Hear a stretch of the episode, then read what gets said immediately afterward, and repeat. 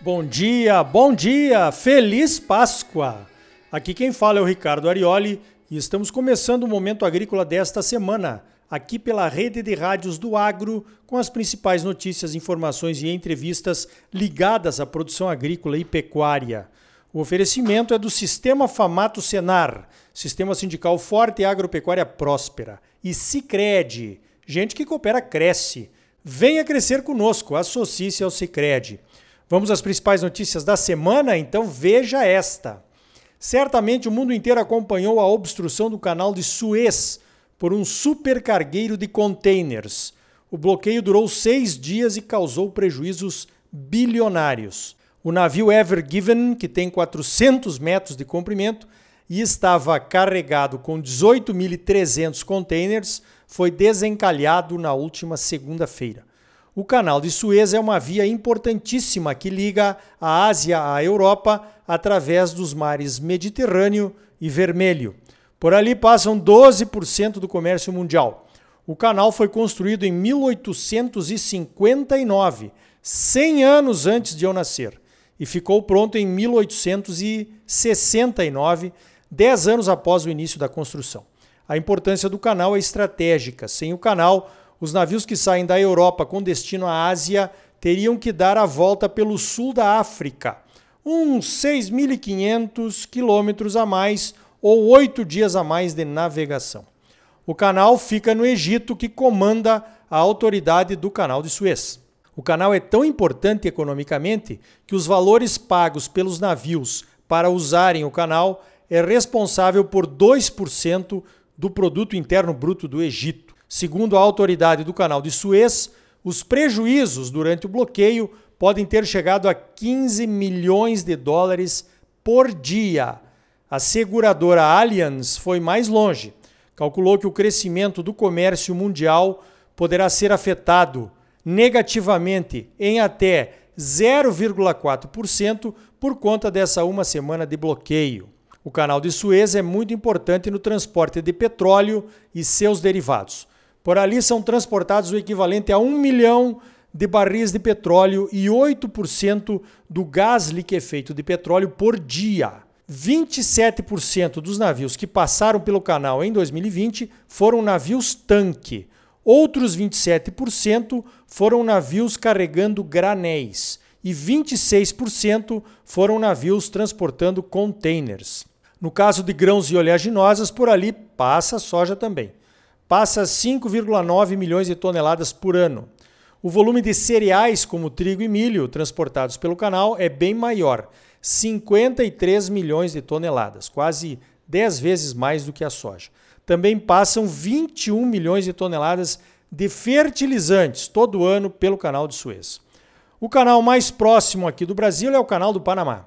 A ligação histórica do canal de Suez com o canal do Panamá foi que o construtor do canal de Suez o francês Ferdinand de Lesseps foi chamado para construir o Canal do Panamá em 1880.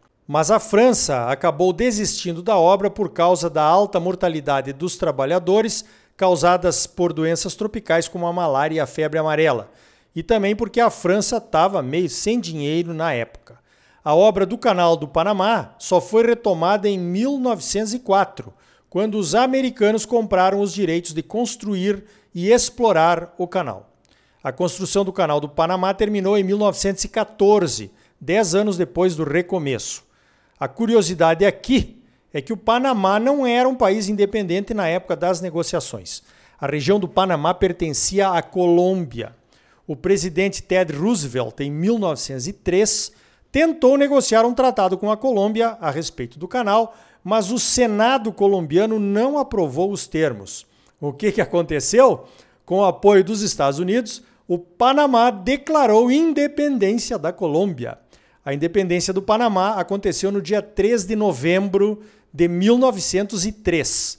Adivinha qual foi um dos primeiros atos do novo governo do Panamá independente? Isso mesmo. Assinou o tratado para a construção e exploração do canal com os americanos. Em 1904, a obra recomeçou. É mole? O presidente Teddy Roosevelt é o mesmo que esteve aqui no Brasil numa expedição com o Marechal Rondon entre 1913 e 1914 para explorar o chamado Rio da Dúvida, que hoje se chama Rio Roosevelt. Nessa época ele não era mais presidente dos Estados Unidos. O Roosevelt pegou malária e quase morreu durante a expedição. Mas essa é uma outra história para outro momento agrícola. Voltando ao Canal do Panamá, os americanos ficaram como responsáveis pelo Canal do Panamá até 1977, quando passaram a dividir a administração com os panamenhos. Nos anos 80 apareceu outra pedra no sapato dos americanos, o ditador Manuel Noriega. O Noriega era amigo dos americanos, mas foi se bandeando para o lado dos comunistas ao longo do seu governo e virou ditador. Em 1989, os americanos invadiram o Panamá, prenderam o Noriega e levaram o cidadão para os Estados Unidos, onde ele foi julgado e condenado por tráfico de drogas. Em 1999, finalmente, na virada do milênio, os americanos entregaram a administração do Canal do Panamá para os panamenhos. Conclusão: se você mora num pequeno país de língua espanhola que tem um canal estratégico para a passagem de navios de guerra e de carga explorado pelos americanos, é bem melhor ficar amigo dos caras, né? Muito amigo, muito amigo, como se dizia antigamente. Se o canal é importante para a economia do Panamá, também é fundamental para a economia americana. 68,8% das cargas que passam pelo Canal do Panamá ou vêm dos Estados Unidos ou vão para os Estados Unidos. 10% de todas as exportações americanas passam pelo canal. O canal foi ampliado em 2016 com novas eclusas para navios maiores, os chamados Post-Panamax. Eu dei uma olhada nas estatísticas de carga do Canal do Panamá. Em 2020 passaram 12.245 navios nos dois sentidos. Navios carregados de containers são os que mais passam por ali. Foram 166 milhões de toneladas em containers em 2020. Cargas de granéis seco estão em segundo lugar com 80 milhões de toneladas. Olhando para as estatísticas das commodities, foram 9 milhões de toneladas de soja e 6,9 milhões de toneladas de milho, quase sempre no sentido do Oceano Atlântico para o Oceano Pacífico é a soja e o milho dos americanos indo para os países asiáticos. Essa soja e esse milho descem até o Golfo do México pela hidrovia do rio Mississippi. Chamou a minha atenção a passagem de 6 milhões de toneladas de sorgo no sentido do Atlântico para o Pacífico. É muito sorgo, quase o mesmo volume do milho. Vamos lembrar que o Canal do Panamá não é a única rota de produtos americanos para a Ásia. Os americanos também estão perto da Ásia pela costa oeste por onde também exportam grãos. Para chegar até a costa oeste, os grãos produzidos no meio oeste americano usam as ferrovias. Nos números a respeito de cargas por país de origem, o Brasil simplesmente não aparece. Nós não estamos nem entre os 15 principais países que usam o Canal do Panamá.